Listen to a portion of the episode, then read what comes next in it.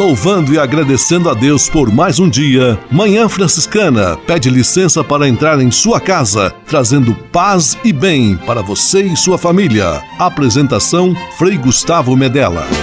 Irmãos, minhas irmãs, vamos cantar nesta manhã, pois renasceu mais uma vez a criação das mãos de Deus.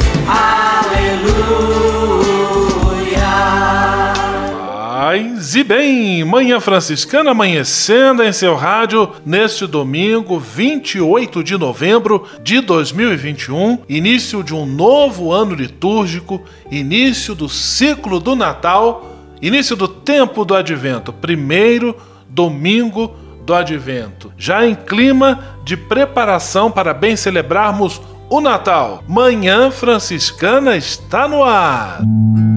Com São Francisco e toda a família franciscana, rezemos juntos a belíssima oração de São Francisco, a oração pela paz.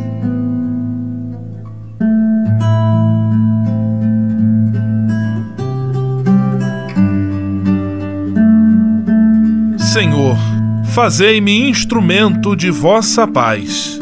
Onde houver ódio, que eu leve o amor.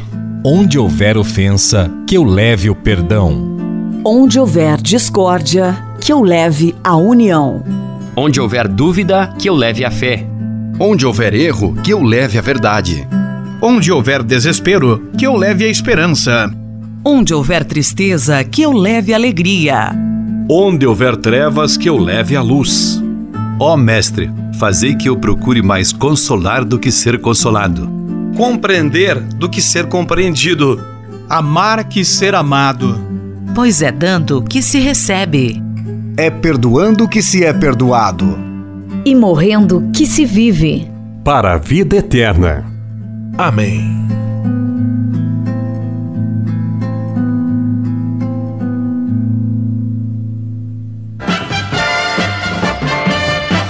Na Manhã Franciscana. O melhor da música para você. Na Manhã Franciscana, Eugênio Jorge, Tu és o Sol.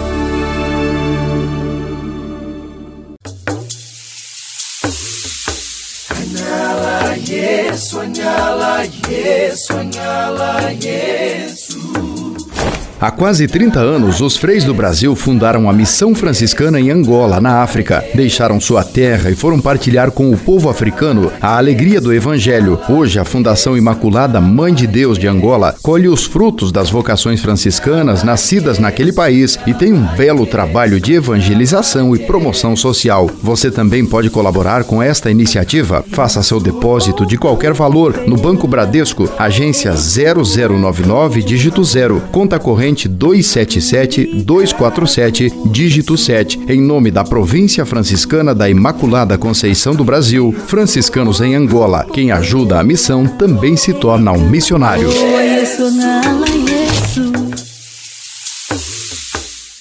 Manhã Franciscana e o Evangelho de Domingo. Quando estas coisas começarem a acontecer, levantai-vos e erguei a cabeça, porque a vossa libertação está próxima. O evangelho deste primeiro domingo do advento está em Lucas, capítulo 21, versículos 25 a 28, 34 a 36. Jesus falando da segunda vinda, da vinda gloriosa, tem tudo a ver com o tempo do advento, no qual estamos nos preparando para mais uma vez receber Jesus que vem nos visitar no mistério do Natal e que dia após dia nos visita na realidade de nossa vida e de nossa existência. Que Deus abençoe e ilumine a sua semana, hoje e sempre, em nome do Pai, do Filho e do Espírito Santo. Amém. Paz e bem. Manhã Franciscana e o Evangelho de Domingo. Francisco de Assis e outras conversas mais com Frei Almir Ribeiro Guimarães. Olá, meus amigos, vamos conversar um pouco sobre o tema da oração. Há muitos tipos e modos de orar. Queremos certamente chegar a uma oração que seja um gemido do espírito em nosso interior, espírito com E maiúsculo. Nada de papaguear. Eu encontrei um texto de José Antônio Garcia Monge, um jesuíta espanhol, que eu desejo ler para vocês e que faz um laço entre oração e silêncio, oração e solidão. Porque, mesmo e devendo rezar com outros, nós sentimos muitas vezes um chamado a uma oração do silêncio. O jesuíta escreveu assim: o deserto, a montanha, o mar, sempre foram metáforas não é, da solidão. Não como fuga do humano, mas como condições de possibilidade de humanização da mulher, do homem, da comunidade. Sentimos todos um apelo do deserto e para ir para o deserto. Há momentos em que o silêncio do deserto nos atemoriza. Nosso interior fica tomado pelo silêncio. Temos medo. Lá, na verdade, nesse deserto, nós temos a possibilidade de escutar aquele que nos ama. Ele nos atrai para esse silêncio, deserto, solidão. Vem, eu estou te chamando. Ou ele diz: aqui, meu amigo, nada te distrai da tarefa essencial de sua vida, que é buscar a tua verdade no fundo de ti mesmo. Cabe então a nós responder a esse Senhor: aqui estou caminhando na solidão para o encontro contigo. Meus amigos, quem sabe certos e densos momentos de silêncio e de solidão possam nos levar àquele que não precisa de fala para nos plenificar com o seu amor. Quem sabe? Paz e todos os bens e até um outro encontro, querendo Deus. Francisco de Assis e outras conversas mais com Frei Almir Ribeiro Guimarães. Você sabia? Frei Xandão e as curiosidades que vão deixar você de boca aberta. Essa é para você que tem seus filhos pequenos ou que faz uso de alimentos contidos nas caixas de cereal. Você sabe por que os personagens das caixas sempre olham para baixo? Note isso num supermercado na próxima vez que você for na prateleira dos cereais. Um estudo realizado pela Universidade de Cornell, nos Estados Unidos, analisou 65 marcas de cereais para descobrir se as pessoas ou personagens que aparecem nas embalagens influenciam no comportamento dos consumidores. Os resultados da pesquisa apontam que os cereais para crianças são dispostos nas duas prateleiras inferiores, que ficam a cerca de 60 centímetros do chão, enquanto os produtos feitos para adultos ficam nas duas prateleiras superiores a uma média de 1,20m de altura. Eles encontraram nos estudos é que as embalagens cereais para as crianças usam personagens cujos olhos estão em um ângulo médio de 9,6 graus para baixo, tipo assim, olhando para as crianças e por favor, me levem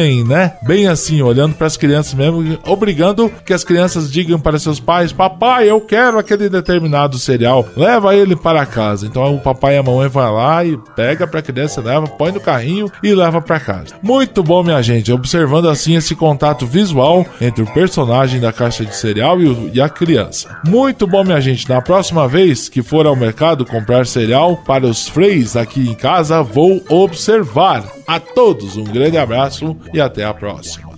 Você sabia? Frei Xandão e as curiosidades que vão deixar você de boca aberta.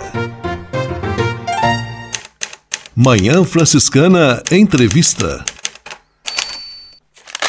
E neste último domingo do mês de novembro, dia 28, nós estamos começando na caminhada da igreja um novo tempo litúrgico, com um significado muito bonito e profundo, o tempo do advento. Sobre este assunto, nós vamos conversar com o Frei Alberto Eckel. Ele conversa conosco direto do convento São Francisco, em São Paulo, e nos dá hoje a alegria de sua participação neste primeiro domingo do advento. Paz e bem, Frei Alberto, que bom tê-lo aqui em nosso programa de rádio. Paz e bem, Frei Gustavo, a alegria é toda minha de poder participar do programa Manhã Franciscana e também de adentrar na casa aí do, do ouvinte, né, pela rádio Coroado e pela rádio Selinalta. Paz e bem. Frei Alberto, é um novo ano litúrgico que se inicia, começamos com o tempo do advento. Qual é a proposta central deste tempo litúrgico? É, como você mencionou, Frei, uh, o tempo do advento, ele, em primeiro lugar, abre o ciclo do Natal. Então, é esse tempo de preparação para o Natal, de, de já ir vivendo essa feliz expectativa pela vinda de Jesus no mistério da encarnação. Mas, ao mesmo tempo, o tempo do advento, ele abre um, um novo ano litúrgico. Então, ele também nos convida a olhar para o tempo novo do reino de Deus. Então, é esse tempo de olhar para a segunda vinda de Jesus. Então, é, é um olhar tanto para a primeira vinda, do mistério da encarnação, quanto também da segunda vinda de Jesus no fim dos tempos, quando ele vem instaurar definitivamente aquela proposta de Deus de um mundo justo, de um mundo onde não há dor, onde não há morte, onde não há guerra. Mas, ao mesmo tempo que é interessante, é que entre essas duas vindas, a primeira vinda e a segunda vinda de Jesus, Jesus continua vindo diariamente até nós. Então, esse tempo do advento, ele nos desperta também a uma atenção a essas constantes e pequenas vindas de Cristo na nossa vida. Então, nesse sentido, é, o tempo do advento nos convida a uma atenção a vinda de Cristo nos sacramentos, né, na liturgia, na Eucaristia, mas também na pessoa do pobre, né, na pessoa do sofredor e na realidade, né? Então, esse tempo ele nos convida também a prestar atenção à, à nossa realidade e perceber ali a presença e a vinda de Cristo que vem até nós. Estamos conversando com Frei Alberto Eckel, tema o tempo do advento, que estamos iniciando justamente neste domingo, dia 28 de novembro. Frei Alberto, que tipo de sentimentos e de atitudes o tempo do advento pretende despertar em nós? Como o tempo do advento é, é esse tempo de olhar com gratidão para a primeira vinda de Cristo e um olhar com esperança para a segunda vinda de Cristo, eu acredito que o sentimento mais próprio deste tempo, em primeiro lugar, a vigilância. E aqui uma vigilância ativa, aquela espera que age. É assim como quando a gente vai receber uma visita, nós vamos preparando a casa, vamos preparando um bolo, vamos preparando um café. É aquela espera que faz com que nós vivamos como se já estivéssemos na presença da visita. Então, acho que é isso que é vigilância, este sentimento de vigilância que o tempo do advento nos pede, de viver, de esperar, como se o Cristo Jesus já estivesse é, é, entre nós, e ele está, né? Mas é essa vigilância mais ativa.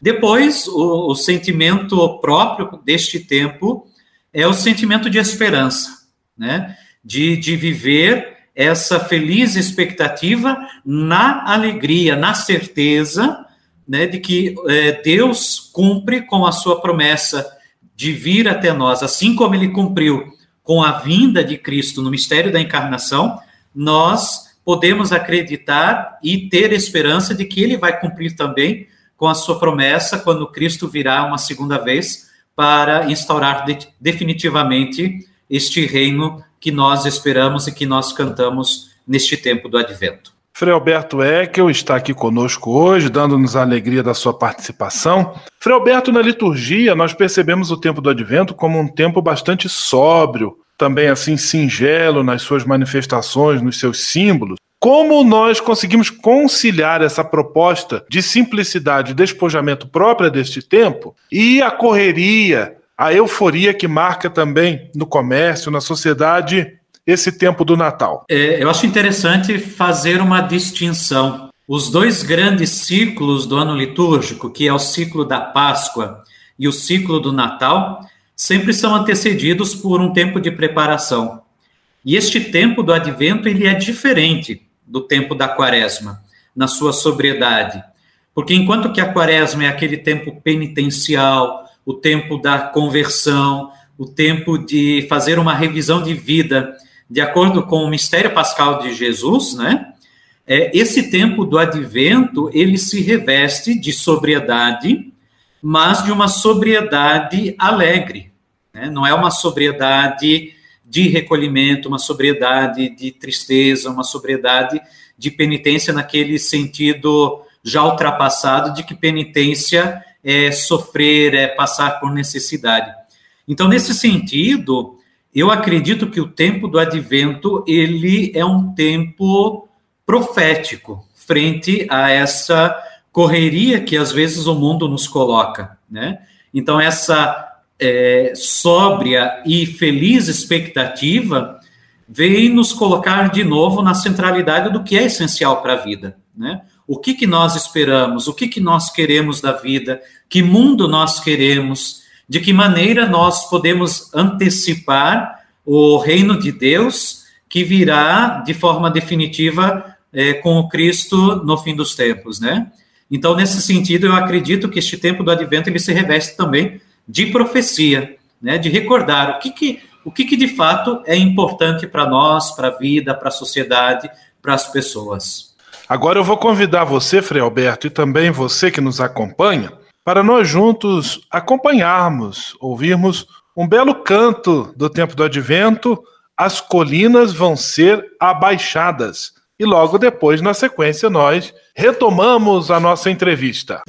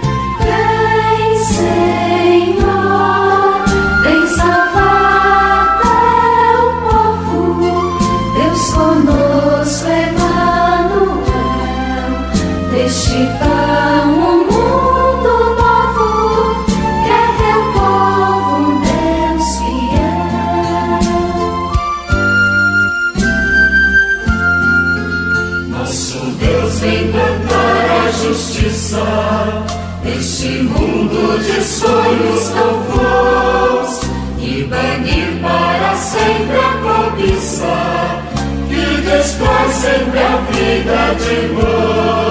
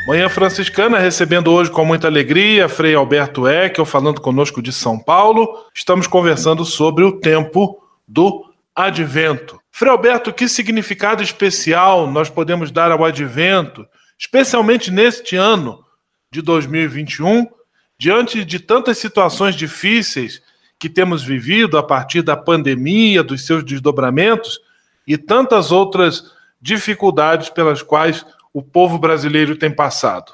Uma coisa que ficou assim muito claro com a, a pandemia é que a pandemia não trouxe assim novidades. Ela ah, evidenciou algo que já estava latente no mundo, na sociedade. Então, nesse sentido, a pandemia evidenciou coisas boas.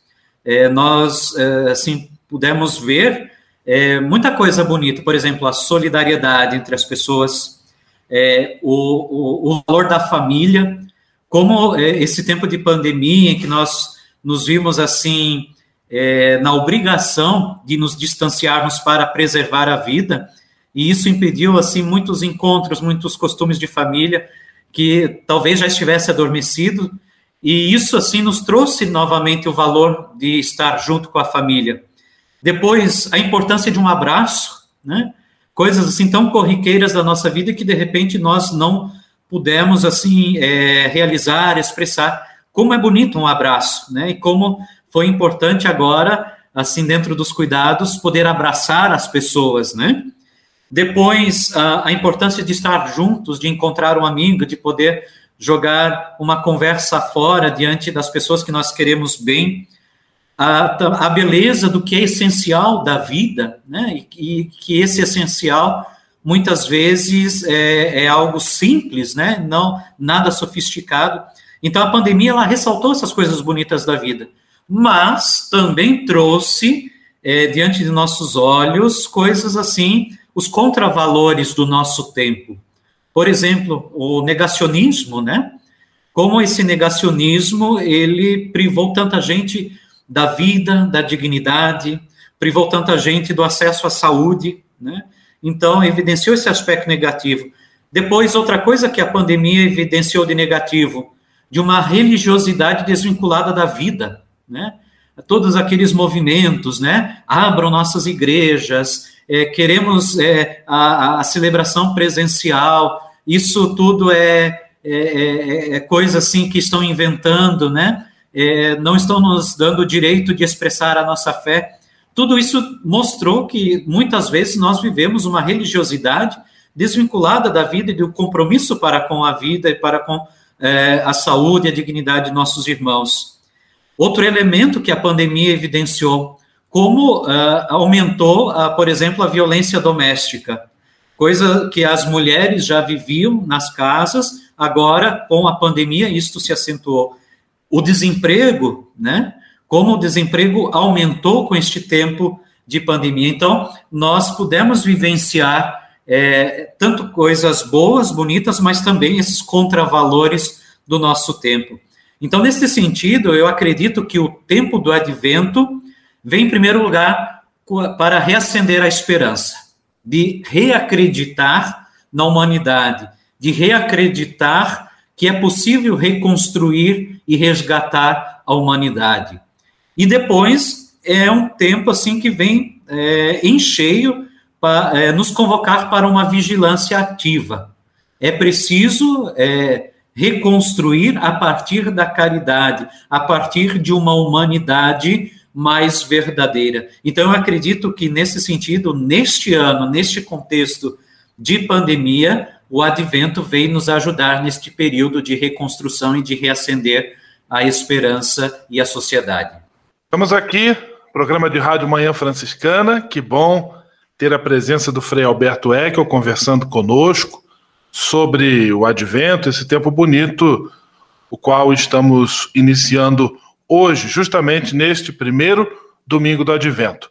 Frei Alberto, qual é a relação que existe entre Nossa Senhora e este tempo do advento que agora estamos começando. Na nossa piedade popular, nós temos o mês de maio como tempo de Maria, né? sempre ligado àqueles costumes bonitos de, das rezas, dos terços, das, das coroações de Nossa Senhora. Mas certa vez eu ouvi de, de teólogos, teólogas, que o tempo do advento é o tempo mariano por excelência, porque, em primeiro lugar, é, a Virgem Maria está muito ligada ao mistério da encarnação. É Maria quem é, concede a, a, a Cristo a nossa natureza humana. Então, é no ventre de Maria que se realiza a promessa de Deus da vinda do Messias é, é, é no, no, no, ventre de Maria que o Filho de Deus assume a nossa carne. Então, nesse sentido, é, Maria é a mulher do advento, enquanto a mulher que se faz discípula e mãe do Cristo que vem até nós. Mas, ao mesmo tempo, Maria, ela é a imagem desta igreja que se reveste de esperança ela é a imagem da igreja gloriosa, do, de toda uma humanidade que é redimida, que é salva por Jesus, né, através da sua Páscoa. Então, nesse sentido, Maria, enquanto discípula e enquanto mãe de Jesus, ela nos ensina a seguir e a caminhar atrás do Cristo, né, no nosso tempo, vivendo na esperança, antecipando a vinda do reino, na vivência da caridade, na vivência do amor e, sobretudo, na busca da justiça e da igualdade entre as pessoas. Então, nesse sentido, Maria nos faz olhar, né, de em cheio para com o Cristo que nasceu em Belém, mas também nos faz olhar em cheio para aquele Cristo e o reino de Deus que nós esperamos no fim dos tempos. Frei Alberto, eu quero agradecer a sua participação, as explicações tão assertivas e claras que você trouxe para nós. Certamente já está nos ajudando bastante a vivermos melhor este tempo do advento, com mais é, intensidade, com mais alegria. E agora, então, também eu deixo a palavra com você para uma mensagem final àquele que nos acompanha em nosso programa de rádio. Permita-me trazer, assim como mensagem final, um poema que eu achei assim muito bonito e bastante significativo para nós.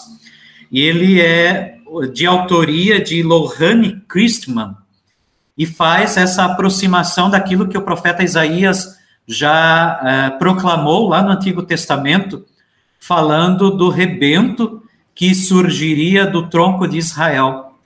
E este poema tem o título de Um ramo que brota do toco. Então diz o poema: Um ramo que brota de um toco, um broto que surge das raízes. Um toco de, que de nada aparece, que não se dá valor, que se esquece, um toco apenas, apenas um pouco mas dele aparece um broto, um broto novo, renovo. De novo a esperança, de novo a vida. Brotos, tocos, muitos tocos nunca brotam. Muitos, quando brotam, têm seus brotos esmagados, pisados, aniquilados. Crianças abandonadas, sem colo, sem pão, pessoas portadoras de deficiência, sem amparo, sem amor, pessoas idosas, sem carinho, sem companhia, doentes sem socorro, pessoas des desesperadas, sozinhas, estas, em especial, deixadas de lado nos festejos de Natal. O ramo que brota de um toco brotou para a humanidade toda viver.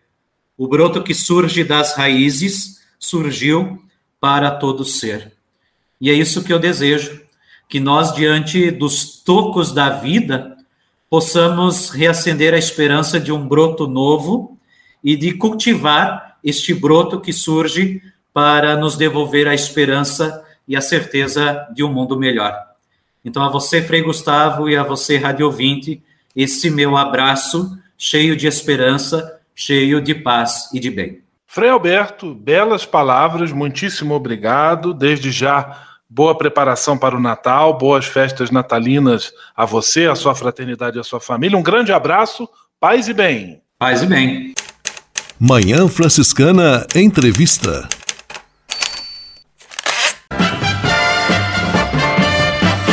Na Manhã Franciscana, o melhor da música para você. Na Manhã Franciscana, Ana Gabriela, Novo Amanhecer.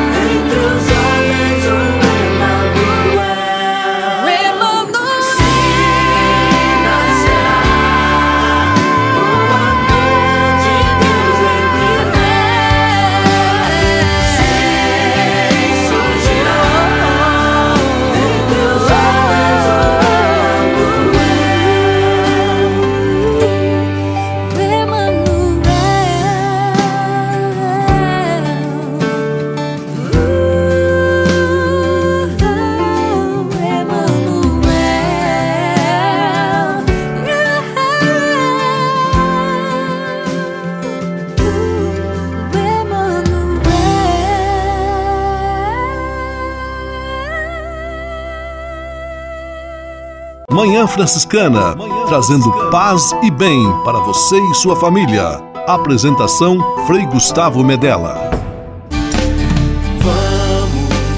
Vamos viver como irmãos. Conexão Fraterna. Francisco e Clara ensinam que todos somos irmãos. Vamos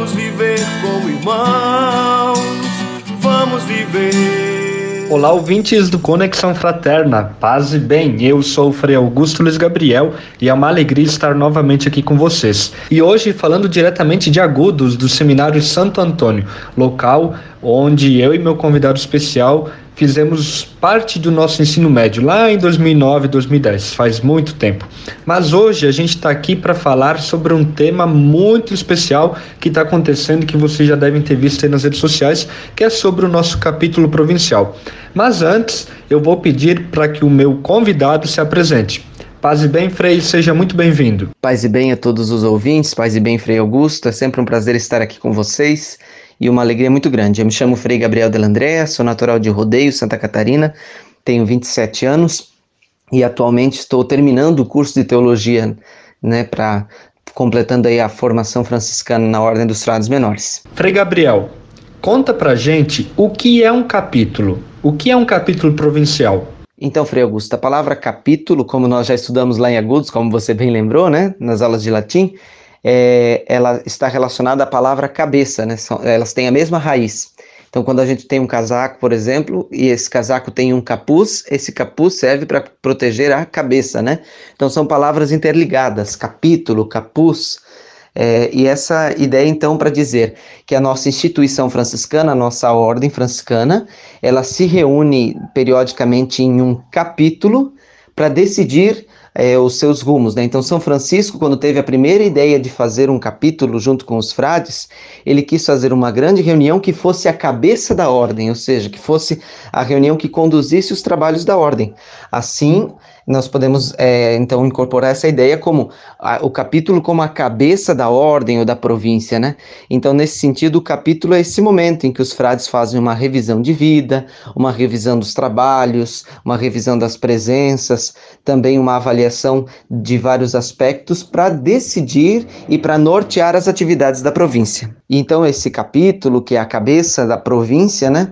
Ele ganha é, esse, adjetivo, então, capítulo provincial. Então, o que é um capítulo provincial?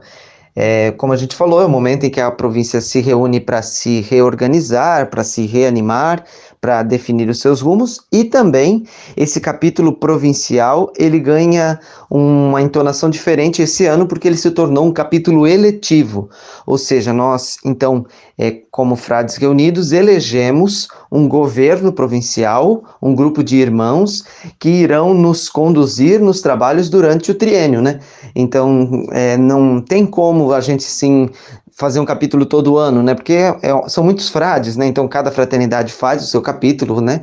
Com uma certa periodicidade, mas um grande capítulo da província ele acontece de três em três anos. É, e aí nesse sentido, para animar a vida da província durante esses três anos, nós elegemos um governo provincial que são irmãos servos, né, de todos os outros irmãos, que ajudam a animação da vida da província, né, é, realizando aí as muitas atividades, animando a vida dos frades, procurando visitar as fraternidades e assim também contribuindo para um melhor andamento da província. Muito bem, Frei, obrigado pela sua explicação. Agora nós sabemos que foi você o autor da identidade visual do capítulo que tem como tema Juntos que se constroem os sonhos. Conta para nós como foi que veio essa inspiração. Como que você desenvolveu essa logo tão bonita? Então, sobre a logo do nosso capítulo, né? Então foi uma inspiração bastante interessante. Eu tive a oportunidade de fazer parte da comissão que preparou esse capítulo, né? Todo, todo encontro desse, ele exige uma comissão que prepare, né? E alguns frades, então, é, são escolhidos para essa comissão e eu tive a oportunidade de representar os frades estudantes nela. E nesse sentido, então, lá na primeira reunião, quando o Frei César, que era o nosso provincial, apresentou é, a proposta do capítulo e o tema e lema. Eu logo comecei a fazer alguns traços ali na reunião mesmo, lá na folha de pauta, porque foram traços livres, assim, eu gosto um pouco de desenhar, né? Então, às vezes eu desenho algumas coisas assim. E aí eu aproveitei e desenhei algumas coisas e quando eu cheguei em casa eu passei para o formato digital, de modo que chegou a logo que nós temos atualmente, né? Então, no primeiro plano nós vemos três frades abraçados com Jesus, né? Então, esses frades indicam essa união, né? Indica esse tema do capítulo, né? Juntos que se constroem os sonhos. Então, abraçados, né? É, no mesmo propósito, juntos, é, unidos, né? Que a gente constrói os nossos sonhos. Além disso, né? O abraço ele indica esse gesto que nós tanto ansiamos realizar durante a pandemia, né? Nunca sentimos tanta falta de um abraço, né? Então, que o capítulo também fosse essa oportunidade de os frades abraçarem-se novamente, no sentido de abraçar, animar o projeto de vida, né? Recordar aquilo que abraçamos, e por isso abraçamos Jesus nessa fraternidade que está em primeiro plano dos quatro pessoas ali, né, na apresentação da logo. Cada um deles está de uma, com uma cor, né, um amarelo, um verde, um azul e um vermelho. Né? Jesus está em vermelho, representando a paixão, e os demais coloridos para dizer que estamos unidos na nossa diversidade, nas nossas diferenças, né? É, nós sabemos que cada freio tem um jeito e é unidos que a gente faz uma bela evangelização, né? Então, as, as cores para representar essa diversidade. É, depois atrás nós temos a cruz de São Damião, né, um símbolo forte da nossa espiritualidade franciscana, é, que também nos indica então essa centralidade da pessoa de Jesus Cristo e no final atrás o mundo, né? É, lembrando o nosso lema do capítulo que o nosso claustro é o mundo. Então essa fraternidade que se abraça na diversidade junto com Jesus Cristo, quer é, fazer do claustro o mundo, né? Então essa é um pouco a intuição aí da, da logo. E também as cores um pouco mais coloridas indica também que o capítulo seja esse momento de alegria, de leveza, de trazer de novo esse colorido para nossa província sempre mais. Que bacana, Frei. Nossos parabéns e cumprimentos aí por esse bonito trabalho. E agora fala um pouquinho pra gente, resumidamente, afinal já são mais de 800 anos, da história dos capítulos na Ordem dos Frades Menores. Então, sobre a história da, dos capítulos na Ordem Franciscana, nós faríamos assim, uns 20 podcasts sobre, né? Porque é bastante coisa. Mas, resumidamente, então, a intuição de fazer um capítulo vem de São Francisco e dos primeiros frades, e ao longo da história, essa ideia de fazer capítulos ela se consolidou, né? Então é um modo próprio da ordem franciscana de tomar suas decisões, que sejam em capítulo, né? Então, dentro dessa, dessa história, por muitos e muitos anos, já foram eleitos é, mais de 170 é, sucessores de São Francisco na liderança da Ordem dos Frades Menores, e também nesses capítulos foram decididos muito dos rumos da ordem franciscana, né? Então, quando nós tivemos aí, por exemplo, os primeiros frades que vieram ao Brasil, com certeza foi uma decisão capitular, né? Os frades decidem juntos as coisas para que todos estejam integrados nessa decisão, para que, dando certo ou dando errado, a, a, escolha, a opção foi de todos, né? Então essa é também uma das intuições acerca de capítulos. E aí, como a gente já falou, né, o capítulo ele pode ser tanto da nossa ordem no mundo inteiro, então a ordem toda se reúne com os representantes de cada província. O capítulo pode ser provincial ou custodial, então é, nas diversas instituições franciscanas ao redor do mundo elas se reúnem também para decidir os seus rumos, e o capítulo também pode ser local, que nós chamamos, né? Que é o capítulo que acontece em cada fraternidade de cada é, onde moram os freis, né? Então nesse capítulo fraterno local se decidem também as atividades da fraternidade, faz-se faz a revisão de vida, faz-se a prestação de contas também, e é um momento de animação da vida fraterna, né? É, eu acho que vale a pena recordar que é um dado histórico, né?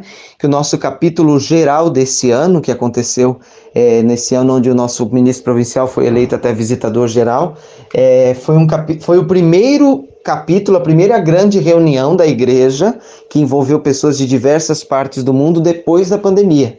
Então, esse capítulo que aconteceu recentemente, em julho, ele foi um capítulo histórico, né? Por causa disso, ele era para ter acontecido ano passado, mas por conta da pandemia foi adiado a sua, a sua, o seu acontecimento, e agora ele aconteceu em julho desse ano, e ele, se, ele foi a primeira reunião é, da igreja que reuniu pessoas de diversos lugares depois da pandemia. Então, com certeza ficou para a história. Nosso bate-papo está muito bom, mas agora eu deixo nossos microfones abertos para que você deixe a sua mensagem. Fique à vontade. Bem, a mensagem final não poderia ser outra, né? Pedimos para que as pessoas continuem rezando pelo nosso capítulo, né? Nós estamos aqui reunidos, muitas coisas ainda vão acontecer, né? Muitos momentos importantes para nós, freis.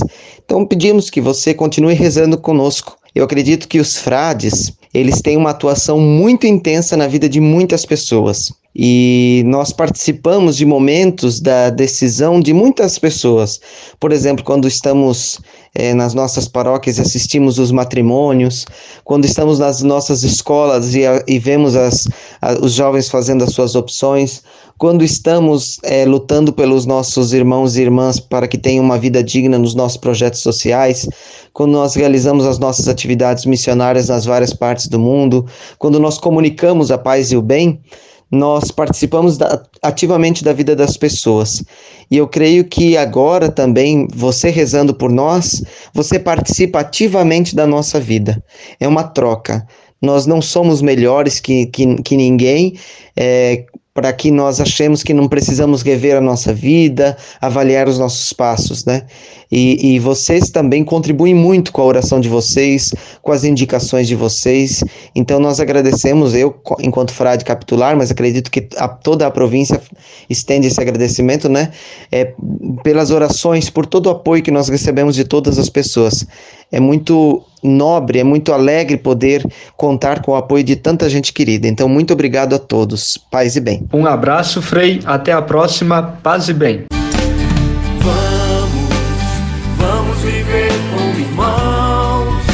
Conexão Fraterna. Francisco e Clara ensinam que todos somos irmãos. Vamos viver como irmãos. Vamos viver. Espírito de Assis. Espiritualidade franciscana com Frei Vitório Mazuco. Minhas amigas, meus amigos, quando nós respiramos profundamente o ar fresco, cheio de oxigênio, isso penetra até as mais pequenas células do nosso peito e revigora a partir de dentro. Assim, a pessoa imbuída de espiritualidade, a cada minuto ela faz acontecer a respiração, o sopro, uma respiração leve, sem ser notada, questionada ou recompensada. Acontece simplesmente porque está ali, no ritmo do próprio ser, na respiração da alma. Se o espírito não recebe o ar que necessita, ele sufoca, ele morre. Agora, sufocar o espírito é desumanizar. Algumas dimensões da espiritualidade. Seria interessante a gente perceber quais são as dimensões da espiritualidade. Vamos ao apóstolo Paulo. Em Gálatas 5, 25, ele diz: Se vivemos por obra do Espírito, caminhamos também segundo o Espírito. Há uma realidade superior espiritual presente na realidade que se quer abraçar. São Francisco dizia: é preciso buscar o Espírito do Senhor e o seu santo modo de operar. Assim, a espiritualidade abrange modo, modalidade, vida. Ela pode ser método espiritual, caminho espiritual, estilo de vida, orientação, correntes espirituais, endereço do que se quer alcançar, daquilo que tem o foco de uma busca espiritual, mentalidade, fórmulas, normas, gêneros de vida, comportamento, experiência espiritual, tradições espirituais, interpretações, caracteriz caracterização, conteúdos segundo o Espírito, uma revelação divina, organismos de vida espiritual e o desenvolvimento da vida cristã, uma luz, a luz da fé. Né? Então é isso que nós queremos mostrar nas dimensões da espiritualidade. Paz e bem. Espírito de Assis. Espiritualidade franciscana com Frei Vitório Mazuco. A casa é nossa. Dicas de cuidado com o meio ambiente.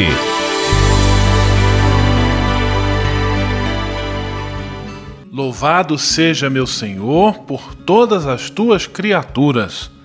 Este verso é de São Francisco de Assis, no famoso Cântico do Irmão Sol, também conhecido como Cântico das Criaturas, no qual ele louva o Criador por todos os seres e bens da natureza e da criação: a água, a terra, o fogo, o ar, o vento, os animais, a lua, o sol, a água.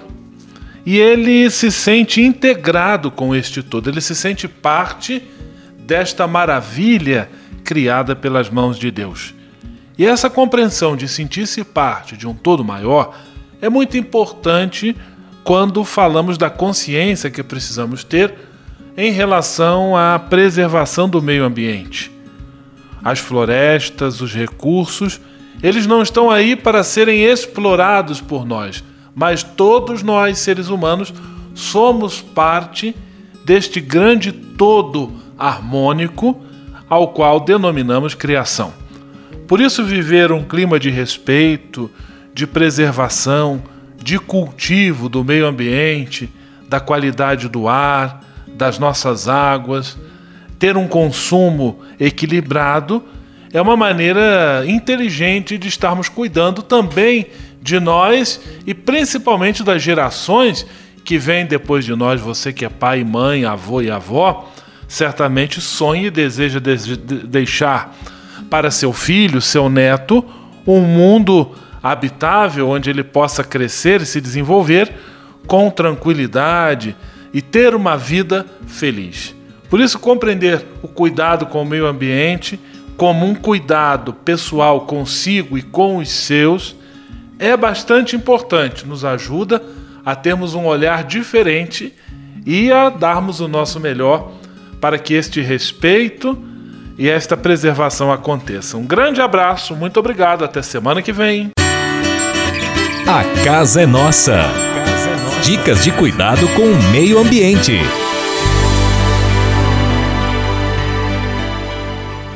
E se de nós depender, nossa família vai ser mais uma família feliz. Uma família. Minuto Família. Moraes Rodrigues tratando de um assunto muito importante. O amor verdadeiro, meus amigos, é tão curioso que ele consegue viver em perfeita harmonia com a imperfeição e com a fraqueza. Como é que pode, né? Dirá você. O amor não vê imperfeições no outro. Ele sabe guardar silêncio e desculpar-se. É esse o fundamento de todo bom relacionamento humano. Ficamos admirados quando, numa família, um casal constituído de gênios totalmente diferentes consegue conviver em harmonia. Ele, por exemplo, é bronco, meio arrogante, ela de uma natureza totalmente diferente. Ele fala bem dele e ele respeita ela. Por quê? Porque se gostam, convivem em harmonia. Aí existe, portanto, o amor. Eles sabem aceitar os defeitos e compartilhar as virtudes. Quem não tem defeitos? Quem não tem virtudes também. Nossos defeitos são apenas uma parte de nós. Quem sabe olhar a outra parte, ou seja, a dignidade, a grandeza, os dons, está se comportando como o ser que ama o outro, apesar dos seus defeitos. Pessoas que se amam não falam mal umas das outras, mesmo tendo seus telhados de vidro. Assim é a família. Porque nos amamos, não nos importamos se o nosso irmão é irresponsável, se a irmã é desligada, se o pai é bronco, se a mãe é exigente. O amor supera todas essas imperfeições e passamos a gostar, a gostar deles do jeito que eles são. Isso só existe no seio de uma família. Uma diversidade que vive em unidade. E se de nós depender, nossa família vai ser mais uma família feliz. Uma família. Minuto Família. Moraes Rodrigues tratando de um assunto muito importante. Leve com você só o que foi bom. Leve com você Manhã Franciscana e a mensagem para você refletir nesta semana. Neste primeiro domingo do Advento, eu quero partilhar com você um texto muito bonito, interessante, da pastora Maria Cristina Scherer, da Igreja Luterana. O texto se chama Advento. Sempre é assim, esse vento a soprar que chega tocando o nosso sentir. Vento que coloca em movimento e não nos permite parar. Vento santo que traz nova vida pelo ar, pelo mar. Vento que conduziu Maria em sua vontade de servir impulsionou seus passos a caminhar para a prima Isabel, bem dizer e visitar. Vento que mistura alegrias, cores e abraços, alivia os cansaços. É o advento a nos ensinar. Ó vento, sopra sobre nós neste tempo distinto e afugenta os maus odores, a inércia dos corações. Traga vento, sempre o refresco da boa nova de vida a nos encantar, qual brisa suave e fresca. Advento vida forte e justa a esperar. Belo texto da pastora Maria Cristina Scherer, da Igreja Evangélica luterana. Um grande abraço, até semana que vem. Leve com você só o que foi bom. Leve com você Manhã Franciscana e a mensagem para você refletir nesta semana.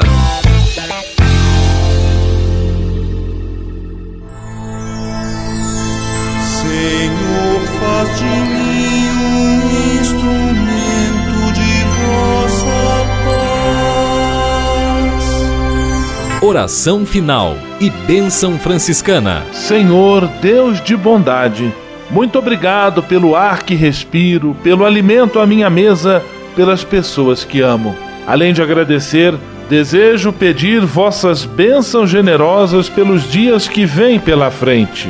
Abençoai e protegei os doentes, os desempregados, e não deixeis faltar pão na mesa de nenhum de vossos filhos e filhas. Habitai sempre meu coração e tornai-me solidário com meus irmãos e irmãs, especialmente aqueles que vêm ao meu encontro necessitados de auxílio e proteção.